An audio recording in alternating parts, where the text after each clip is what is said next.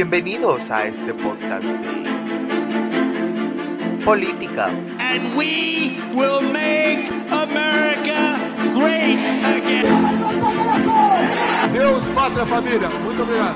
futuro nos pertenece a nosotros, a los patriotas, no a los globalistas ni a los separatistas. Y por eso decimos, Vox Plus Ultra, España Plus Ultra, España siempre, viva España.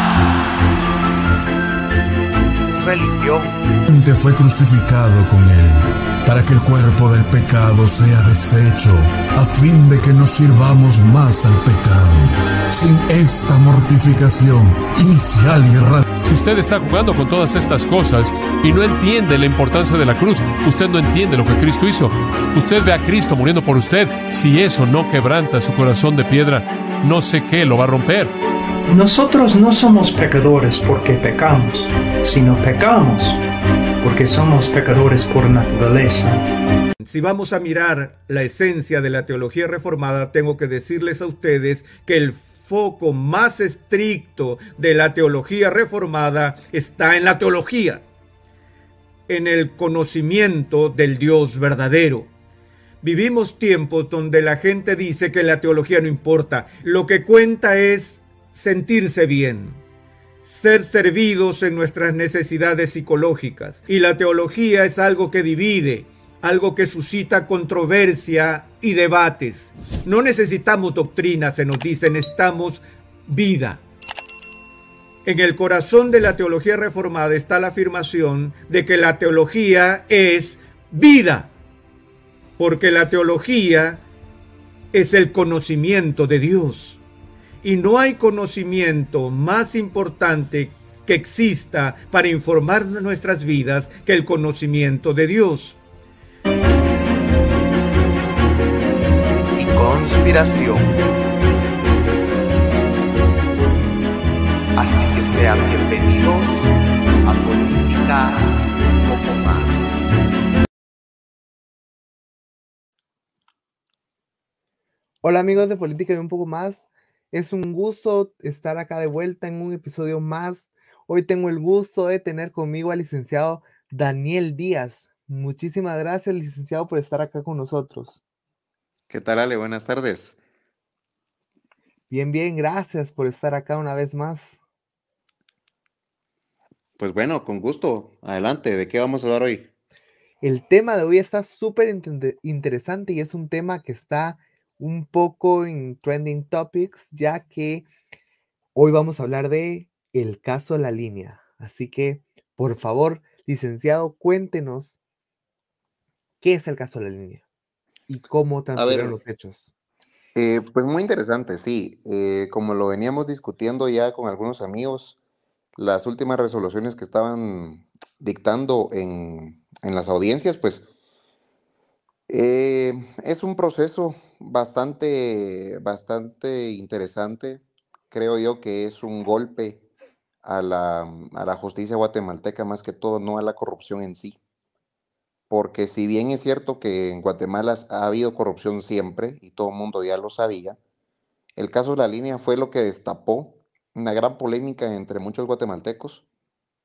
Eh, incluso creo que algunas amistades hasta estuvieron pues casi que pendiente y- y- al borde de, de- de cortar relación, porque el caso la línea destapó y politizó totalmente eh, el, el panorama guatemalteco. Y también la sociedad quedó bastante polarizada.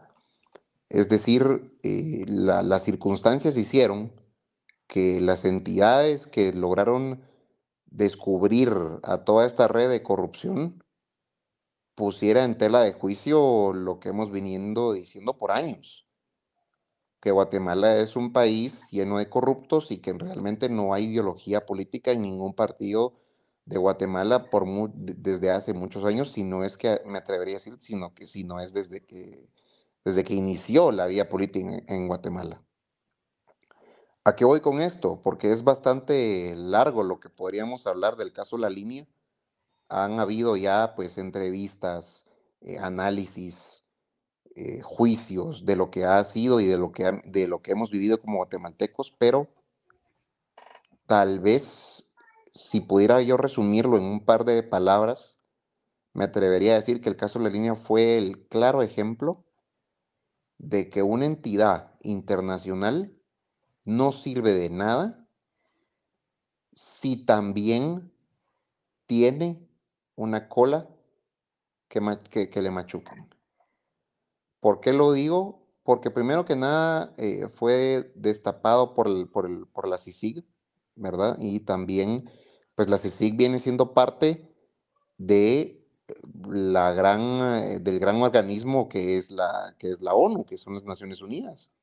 Y todo eso está, eh, pues, enlazado a ciertos organismos internacionales que han dado eh, golpes a, la, a, la, política en diferentes países en América Latina.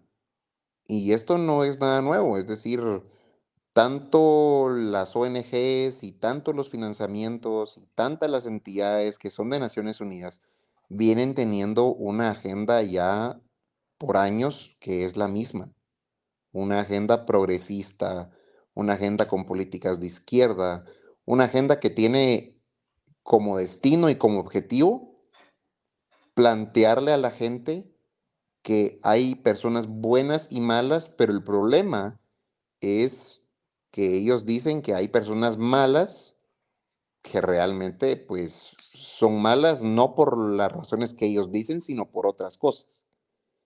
Y las personas que ellos dicen que son buenas, pues yo no diría que, tan, que también son buenas. O sea, lo dicen porque les conviene decirlo.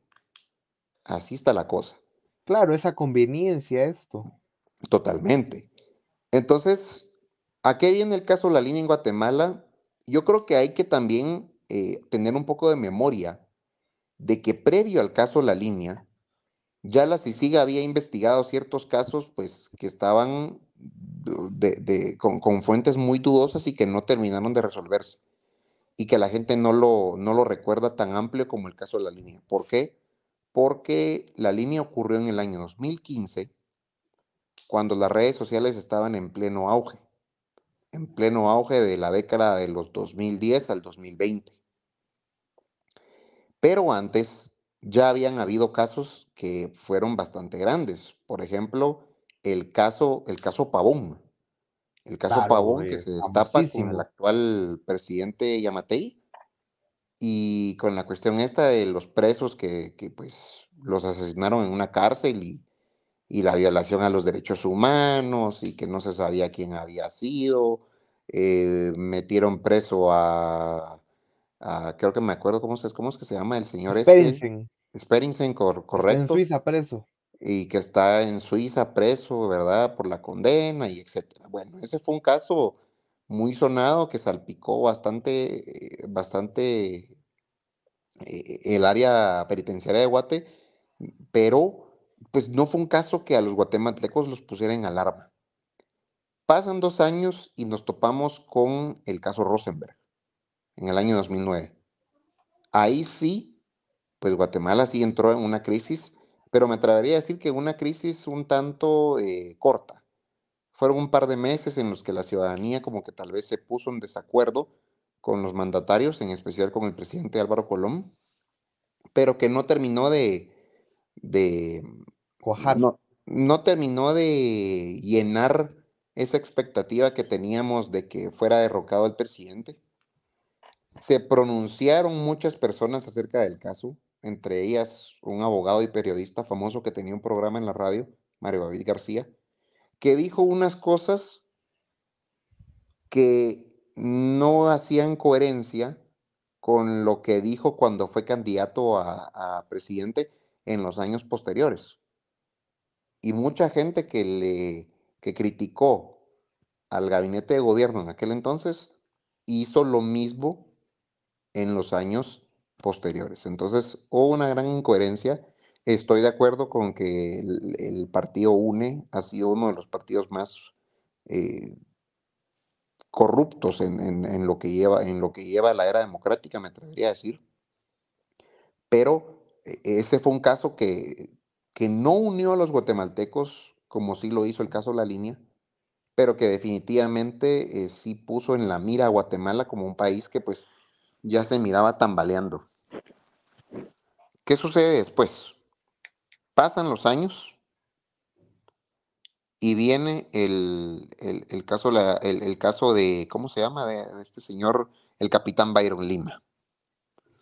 Viene el caso del, capitán Byron Lima, en donde se le acusa de tener vínculos con el narcotráfico, de controlar las cárceles, de tener vínculos con la UNE, eh, y que después desmiente él diciendo que realmente el enemigo de Byron Lima era la UNE. Y él en audiencias empieza a hablar diciendo que pues eh, Sandra Torres era una de las culpables de lo que él estaba viviendo y que le, tiene, y que le tenía miedo a, Sandra Torres porque lo, lo, podía mandar a matar. Y esas son declaraciones que están en, las audiencias, en cualquier video de YouTube. No es invento de nosotros. Y, ese, y son pruebas que están ahí. Y resulta muy interesante porque él sabía que Sisig era un peligro para Guatemala. Y no lo digo solo porque él estaba en la mira de ellos y que de él, perdón, y que le fueran a causar más problemas y que le fueran a retrasar su salida de la prisión, porque le estaban queriendo poner un nuevo caso encima, estando él preso.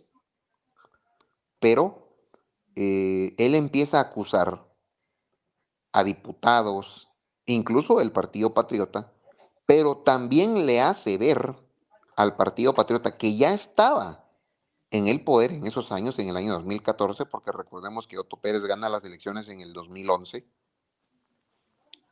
Y, y pues él mismo le advierte a Pérez Molina, hay un gran video de él, de una audiencia del capitán Byron Lima, hay una audiencia en donde él mismo le dice ahí al que era entonces ya juez del, de, mayor riesgo B, Miguel Ángel Galvez. Le dice claramente el capitán Byron Lima al juez Miguel Ángel Galvez en referencia a Pérez Molina que si, sigue se mantenía en Guatemala, lo iban a meter preso a él. Lo iban a meter preso. Porque ya la CICIG estaba eh, investigando, estaba ya eh, indagando e interrogando personas, políticos de ese entonces, de una estructura que ya se miraba que, tenía, que nombres y apellidos. Y Byron se lo advierte al, general Pérez Molina. Y él mismo reconoce que tenía una, pues no sé si amistad, pero tenía una relación con el general y también con el hijo de Pérez Molina, con Otto Pérez de Al. Se conocieron en la escuela politécnica. Son más o menos de la misma edad. Creo que el hijo de Pérez Molina es un poco, es un poco menor, pero no son tan, no, se llevan tantos años de diferencia. En fin, eso, eso ocurre, todo eso ocurre entre los años 2013 y, 2002 y 2014. Y luego, de la nada, en abril del 2015, estalla el caso La Línea. Resulta que el presidente estaba siendo acusado de una estructura criminal que defraudaba en el área aduanera al Estado con ciertos integrantes, repito, de una estructura que venía desde los integrantes de la SAT hasta los integrantes de menor rango en las aduanas, hasta el cuerpo eh, presidencial. Y la gente indignada. Es decir, los medios de comunicación se encargaron de que la gente se indignara. Ahí sí que fue eh, una estrategia idónea de todas las redes sociales con el famoso hashtag yo no tengo presidente. en donde hasta lograron hacer que la gente saliera a marchar a pedir la renuncia. Pero todo fue escalando. Primero, orden de captura a los integrantes de la, de la SAT. Omar Franco, el teniente Jerez, a los integrantes de otras empresas que tenían vínculos con la SAT para recibir mercadería y no pagar impuestos. Eh, por ahí están los nombres de Osama Cisaranqui, eh, Luis Mendizábal, Luis Barrutia, el dueño de Boutique Emilio, donde se, donde se juntaban algunos integrantes de, de la línea y en donde había dinero en efectivo. Boutique Emilio es una, eh, fue una boutique de más o menos de alto prestigio y, que le hacía competencia a la empresa esta Saúl, en donde la gente, mm, pues ciertamente reconocida de Guatemala y pues y, gente con un buen nivel económico, compraba eh, ropa de vestir. Boutique Emilio, ahí en zona 10. Empiezan a caer eh, otras gentes. A Luis Mendizábal no lo capturan al parecer alguien le dijo que estaban haciendo capturas y entonces él decide huirse porque se da la fuga. Y luego resulta que los mandatarios estaban siendo acusados. Posteriormente a eso, eh, el que habla y que, y que se escucha en las, en, las grabaciones telefónicas. telefónicas es eh, es Juan Carlos Monzón diciendo que los, que los encargados y los jefes de esa estructura resultaban ser Roxana Valdetti y Otto Pérez Molina. Y agregándole entonces que ya Guatemala en el año 2015 hasta la fecha viene teniendo una sociedad joven pero con tendencias al progresismo, las redes sociales se encargaron de manchar más eh, el nombre del general y de, de Roxana Valdetti porque precisamente el, el gobierno que estaba de turno era un gobierno que se hacía llamar de derecha. Y qué mejor que le des a la gente en redes sociales una noticia con que un general estaba siendo acusado de corrupción alimentase el hormiguero perfectamente. Con todos los antecedentes que ya tenía Pérez Molina en su vida pasada como diputado del, del Partido Patriota. Del partido con, de, La Gana, con Berché, y luego que pues también había sido uno de los, eh, uno de los miembros más importantes del ejército para la firma de la paz. Y que combatió a la guerrilla. Entonces, ¿qué mejor que manchar el nombre del ejército metiendo preso a un general y presidente? O sea... Y de derecha y patriota y... Pues lo que se esos son los calificativos que él decía. Yo no creo que él sea una persona de... No, no, no, no, no, no, no, sino eso era lo que decían los progres. Sí, correcto. Ahí está su presidente patriota, su presidente de derecha, su presidente anticomunista. Exacto. Entonces el tablero se alinea perfectamente en favor de ellos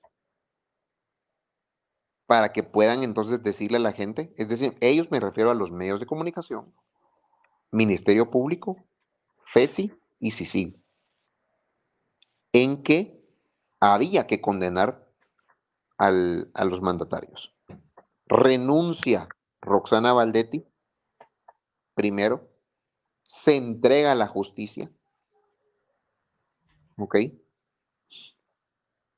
Eh, nombran a Maldonado Aguirre como vicepresidente de Guatemala, el Congreso, que en aquel entonces lo dirigía en el año 2015 el famoso exdiputado eh, que fue del FRG, ahorita no me recuerdo su nombre. Luis Rabé. Luis Rabé, correcto, sí, Luis Rabé, que era el líder, él, de la bancada del líder. Sí, de líder. Y luego aceptan la renuncia, el Congreso, dirigido también por Luis Rabé, eh, la renuncia de Pérez Molina. Le quitaron la impunidad. Correcto. Ahora, yo no creo que haya sido la presión de la gente. Recordemos que Pérez Molina pudo haber sacado al ejército. Él lo dice y lo explica en unas audiencias, diciendo yo me pude haber abstenido de la renuncia, pude haber terminado mi mandato e ir a y presentarme a, a la audiencia como civil. Él lo dice. Sin embargo, decide renunciar al cargo, le quitan el antejuicio y, y se presenta. Y pasa Maldonado Aguirre a ser presidente de Guatemala. Junto con otro, junto con otra persona que pasa a ser vicepresidente, que no me acuerdo cómo se llama. Era una señora, creo que se llamaba Raquel algo. No, no, no. Fue una, fue, fue un, fue un hombre. Eh, no sé si de apellido Rayo, creo yo, no estoy seguro, no creo, no sé, no me recuerdo.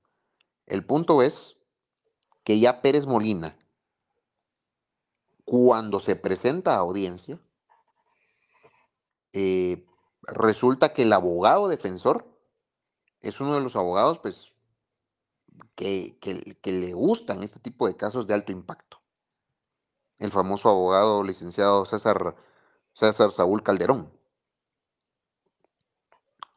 que fue el abogado que defendió a Ríos Montt en el 2013 cuando eh, lo, lo, querían enjuiciar por genocidio.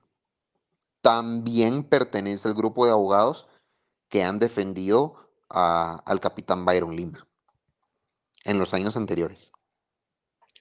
Entonces, volviendo al caso La Línea, ¿qué representó para Guatemala en ese año? Representó el rechazo rotundo a los políticos de turno y representó y le hizo creer a la gente que la CICIG estaba rescatando al país, que el organismo internacional impuesto por Naciones Unidas, que fue firmado en el año 2015 por el presidente Oscar Berger, era la solución para que el país avanzara. Ahora, en los años posteriores, empiezan a surgir más casos. Resulta que en el año 2016 estalla el caso TCQ. Justamente en abril, otra vez. El caso TCQ ya eran también palabras mayores.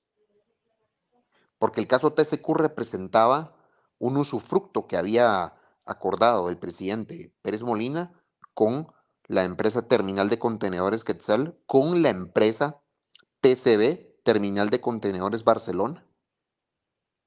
Entre ellos, un Alan marroquín que se da a la fuga y con otras personas de la empresa portuaria Quetzal, entre ellas un español, Juan José Suárez Messenger, que hace poco parece que le dieron eh, medida sustitutiva, pero que ha pasado del, del año 2016 hasta este año preso en prisión preventiva. Ciertos sindicalistas de la empresa también fueron llamados a prisión por el caso, por recibir sobornos. Eh, la mano derecha de Roxana Valdetti, el señor Julio Rolando Sandoval Cano, también otro de los... Él, él era subinterventor de la portuaria. ¿Ya?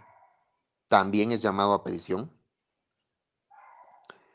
Y uno de los, eh, uno de los lavadores de dinero de Valdetti, según, según la prensa, el señor y el licenciado Jonathan Harry Chévez, él hace unas declaraciones que la verdad es que me llamaron mucho la atención porque precisamente era lo que la gente no entendía. Luego de que estallara la línea y el caso TCQ. Y él le dice abiertamente a la prensa pero miren, ¿y, ¿y, Guatemala qué logra con este show? ¿Acaso se terminó la pobreza?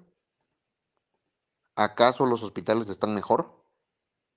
Porque si realmente había corrupción en el gobierno, pues pongámoslo, pongámoslo en un pizarrón e imaginémonos eh, una pizarra, Ale, y te lo explico así con palabras sencillas.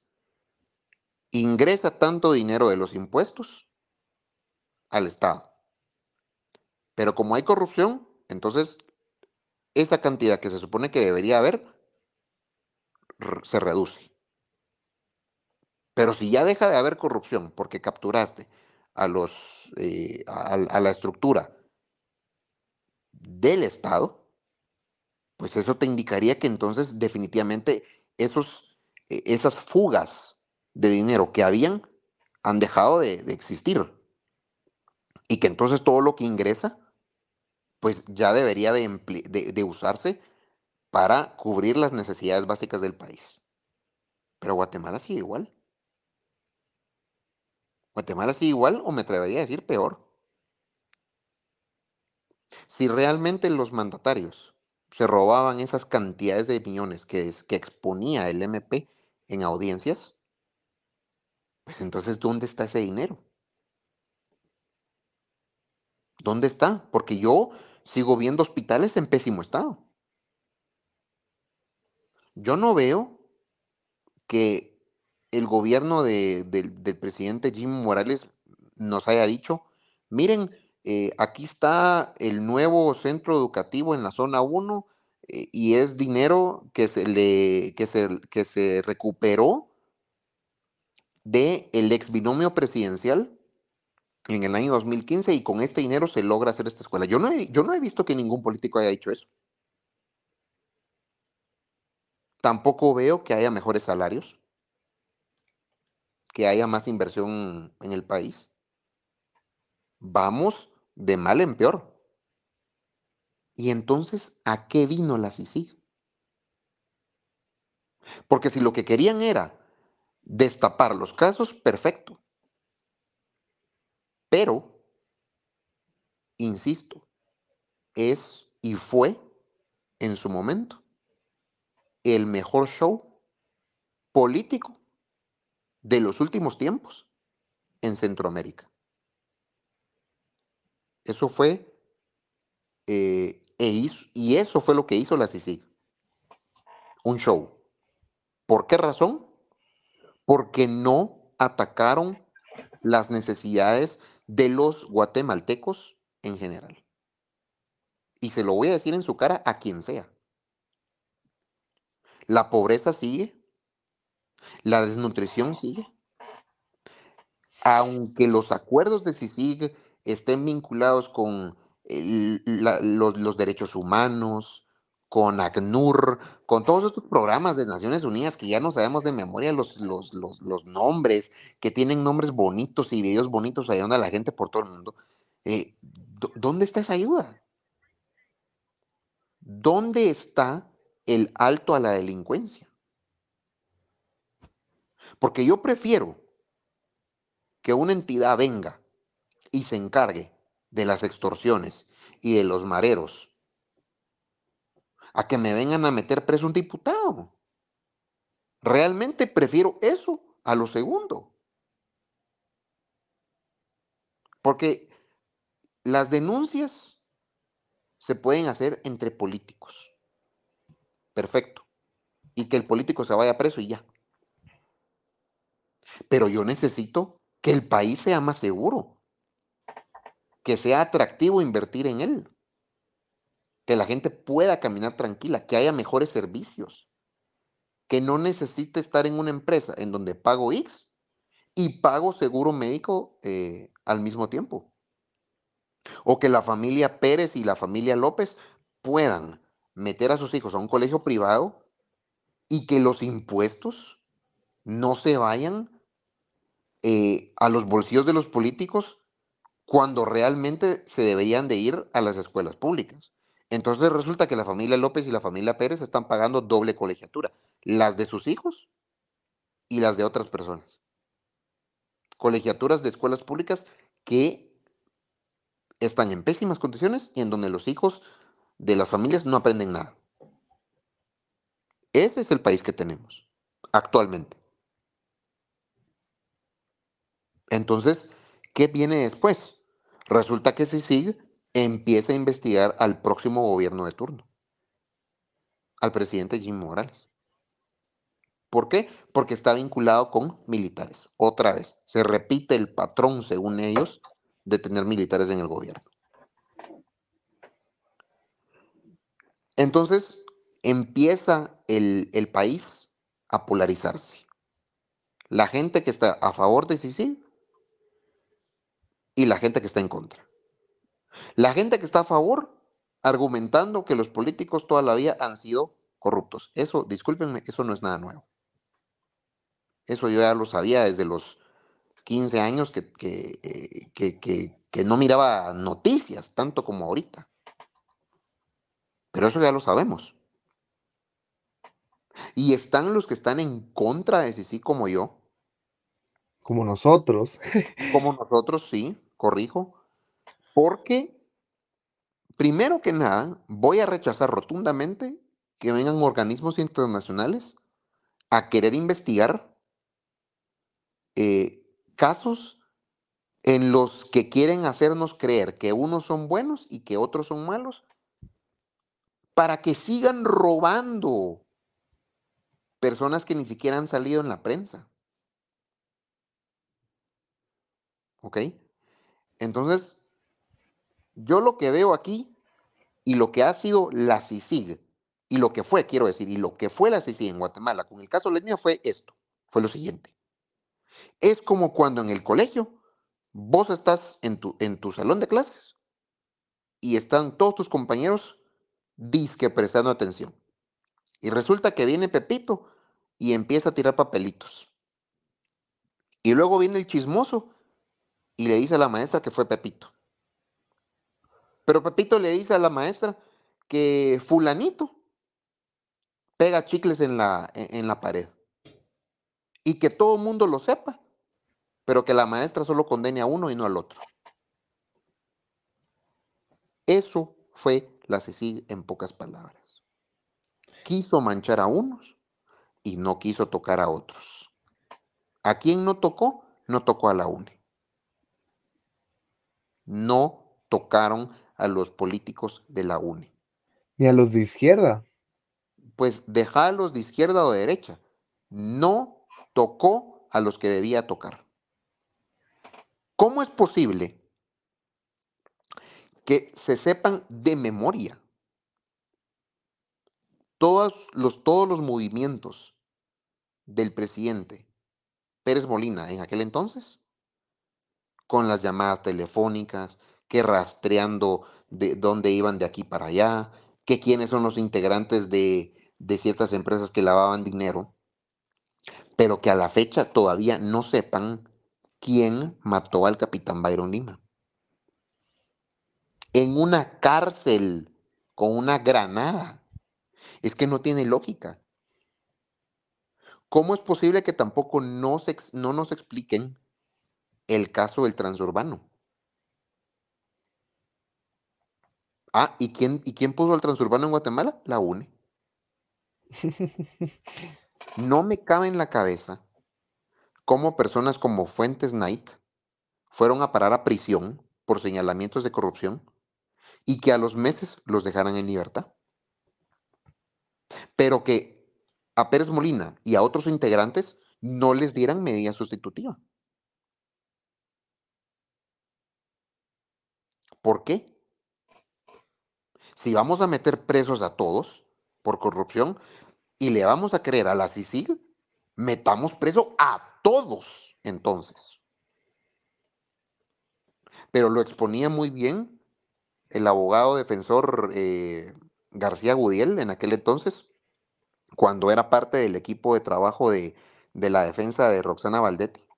Porque primero fue de Juan Carlos Monzón, luego Juan Carlos se desentiende con su abogado y deja de, y deja de ser representado por García Gudiel, y García Gudiel entonces empieza a representar a Roxana Valdetti. Pero el punto es que lo decía él claramente al juez Miguel Ángel Galvez. ¿Cómo es entonces que Tel Maldana tenía chats privados con Roxana Valdetti? Pero que al mismo tiempo Tel Maldana decidiera acusarla de corrupción. O sea, no hay lógica. O sea, si vamos a creerle a la CICIG con que toda aquella persona que con la que Roxana Valdetti tenía relación, entonces metamos preso a todo mundo. Y por más que esa señora fuera la fiscal general en aquellos, en aquellos años, pues también lo mismo. Bueno, a ver, cuentas. ¿Qué pasó? Ah, no, resulta que solamente ciertas personas.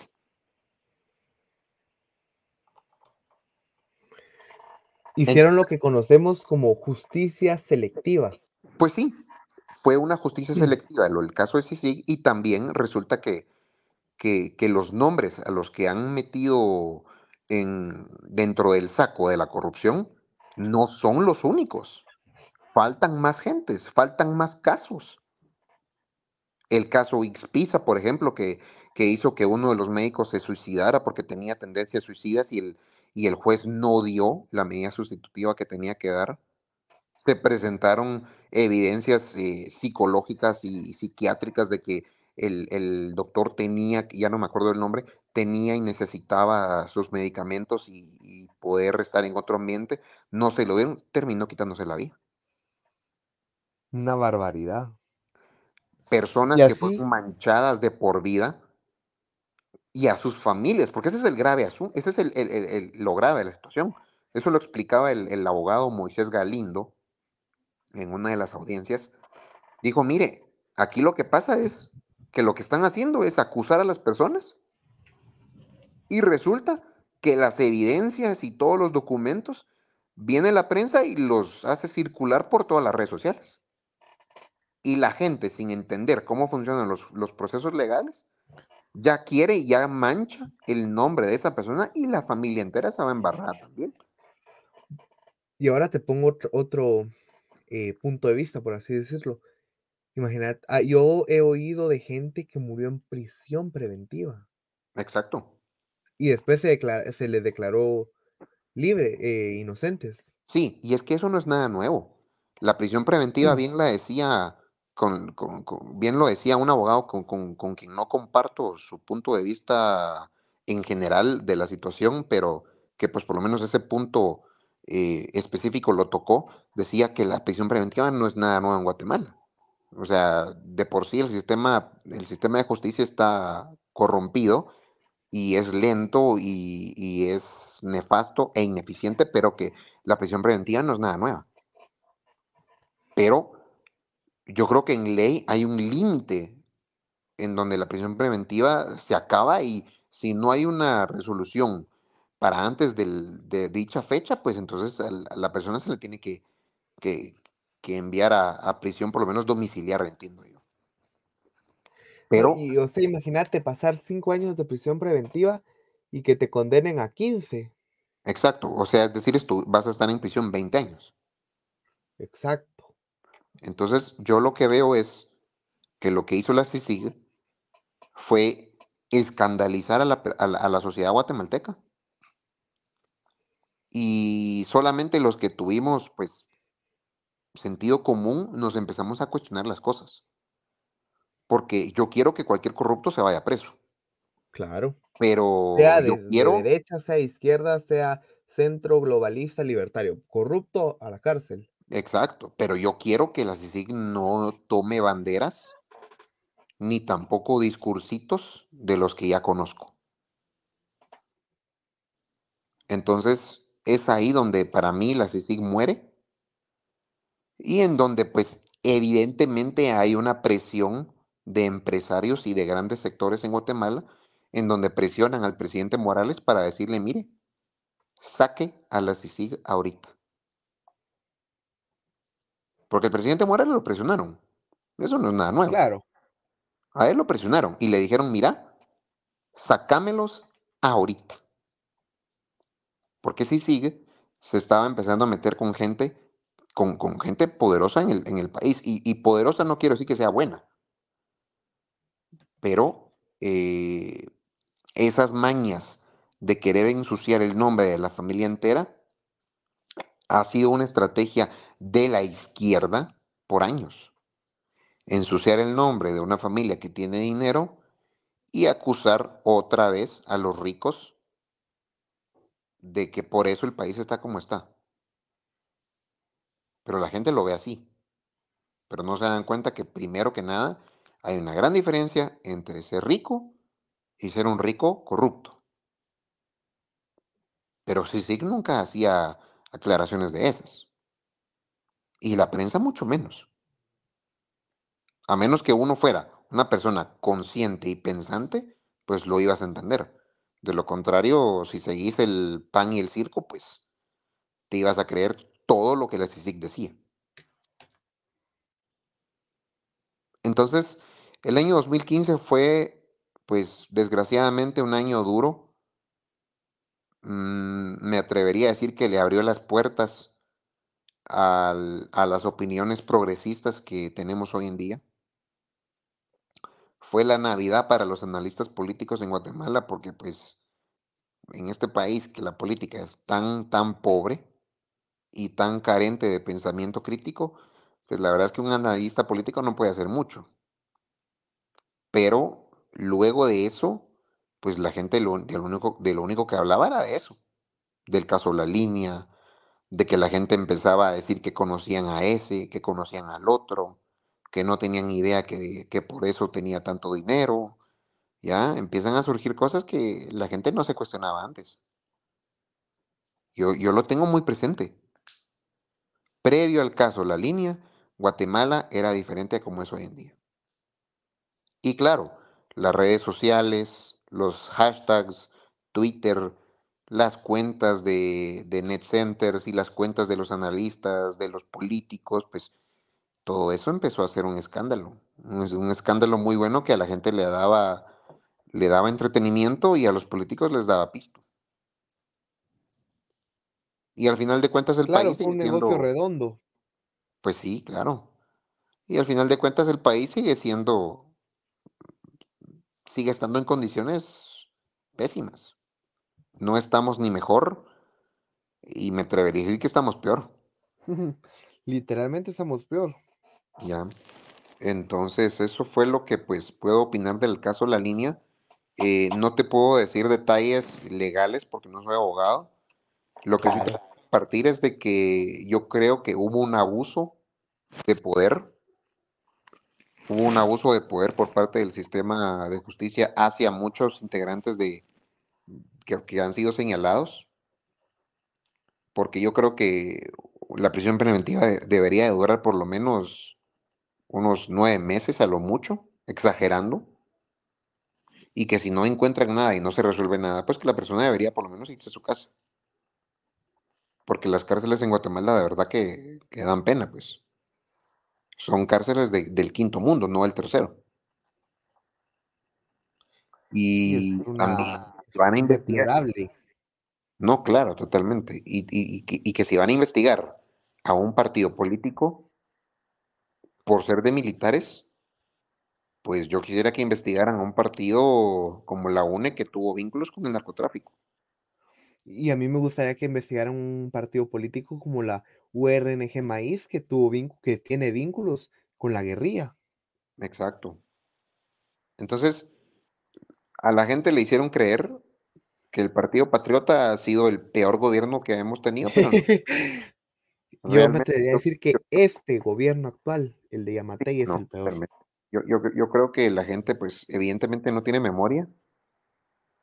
Y si tienen memoria, pues, yo creo que la gente lo que tiene son malos los datos, no es que no sepan. Pero eso fue lo que desató el caso de la línea en ese entonces, lo, lo tengo muy presente porque estaba en la universidad todavía.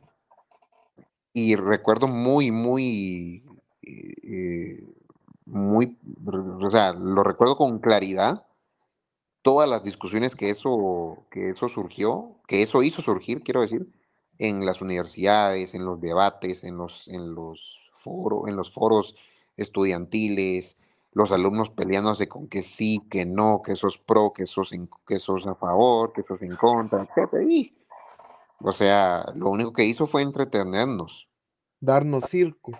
darnos circo, exacto. Y, y lamentable porque pues eso abrió las puertas a que viniera gente con tendencia progresista y que la gente siga confiando en eso. Afortunadamente el presidente Morales logró eh, terminar el contrato con CICIG o el acuerdo, como le quieran llamar, el convenio por ahí también, y, y pues la CICIG dejó de operar en Guatemala. Ahora, yo tampoco voy a decir que, que estamos mejor eh, o que estamos peor. Para mí, hemos estado igual con o sin CICIG.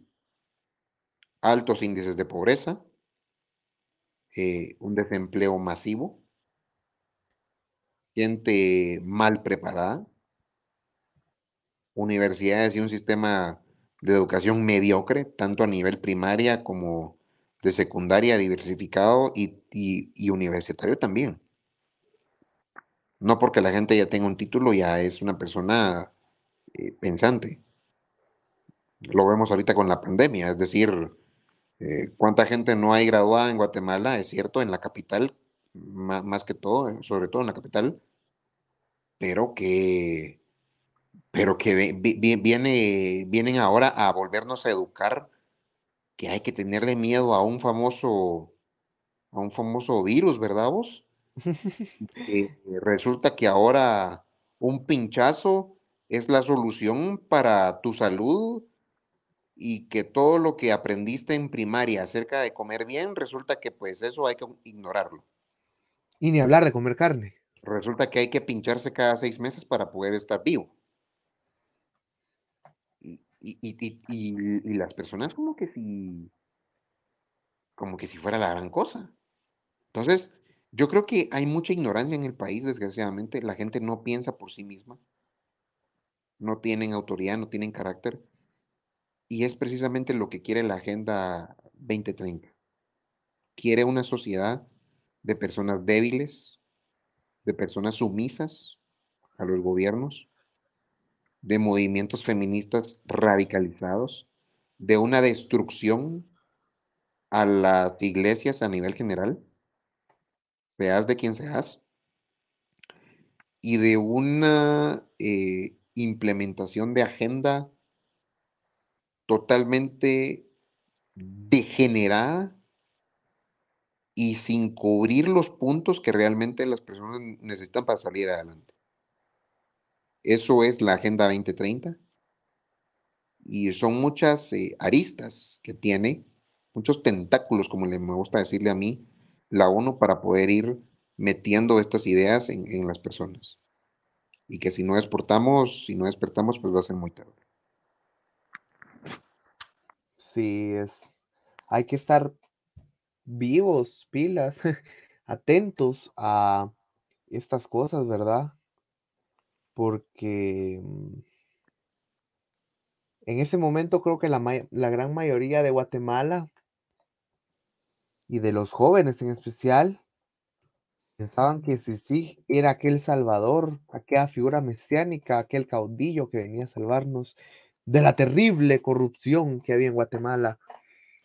Cuando ah, sí había una terrible corrupción, pero sí también fue parte de esta corrupción y se ha podido demostrar que fueron, eh, tuvieron justicia selectiva, investigaban a unos sí, a otros no, por ideología política, por conveniencia, y al final hicieron los mismos actos de corrupción iguales o peores que, estos señores, ¿verdad? Totalmente. Bueno, entonces ya para ir cerrando, me gustaría que le dejaras un mensaje, un saludo a nuestra audiencia, a nuestra joven audiencia. Sí, claro, pues bueno, eh, ahí sí que, pues un gusto estar acá. Siempre es un gusto eh, estar compartiendo estas ideas. Creo que la gente tiene que despertar. Por favor, dense cuenta que la ONU no es lo que dice ser. Mm, creo yo que los guatemaltecos sí podemos limpiar nuestra propia casa, pero que realmente lo tenemos que hacer de una forma consciente, sin banderas. Y que la gente empiece a exigirle a los gobernantes que si unos son corruptos, pues que también se den cuenta que hay otros. No, porque Claro. ser- no por ser de derecha uno es corrupto y no por ser uno de izquierda es una persona humilde y, y con valores. No, eso no tiene nada que ver. Sí, Pero- es verdad. Hay que tomar conciencia de eso porque pues si no, el país está condenado a la miseria. Totalmente. Y pues muchísimas gracias, licenciado Daniel, por estar eh, una vez más acá. Eh, creo que es la última vez en el año que nos vamos a poder ver. Eh, quiero agradecerte acá ante todos por, por todos los episodios de podcast que hemos grabado juntos. Ah, gracias por todo lo que nos has contado, Sociedad Fabiana, la agenda feminista, la coyuntura nacional e internacional, y pues hoy el caso La Línea y otros temas más que hemos estado tocando eh, durante todo este año. Y pues espero que el próximo año nos podamos seguir eh, con este proyecto y seguir grabando temas interesantes que estoy muy seguro que hay mucho más de qué hablar. Así que Claro, se Muchísimas vienen, gracias. Se vienen nuevos episodios y se viene más sobre la Agenda 2030. Todavía falta mucho por, por- por recorrer. Falta nuestra parte 2 del, del feminismo y del aborto en Argentina, pero ya vamos a tener los datos con más claridad para poder exponerlos aquí con ustedes. Por supuesto, y pues nada, muchísimas gracias a la audiencia por quedarse hasta el final. Recuerden, hoy estuvo conmigo el licenciado Daniel Díaz, yo soy Alejandro Corado y esto fue Política y un poco más. Recuerden que pueden ver los demás episodios abajo en el, ya sea en la descripción de YouTube o en Spotify o en Amazon Alexa. Muchísimas gracias, hasta la próxima.